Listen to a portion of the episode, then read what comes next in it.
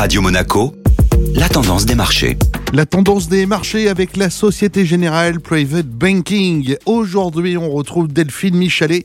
Delphine, comment peut-on définir l'inflation? Dans une économie de marché, les prix sont libres et varient. Ils peuvent augmenter ou au contraire baisser.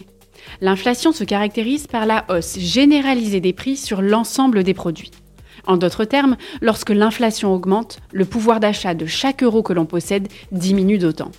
Pour cela, on dit que l'inflation fait perdre du pouvoir d'achat aux consommateurs. Comment calcule-t-on l'inflation? L'inflation est mesurée par l'indice des prix à la consommation. Cet indice mesure le prix moyen d'un panier de biens et services consommés par les ménages. Si le coût moyen de ce panier augmente, c'est qu'il y a de l'inflation. Inversement, si ce coût baisse, on parle de déflation.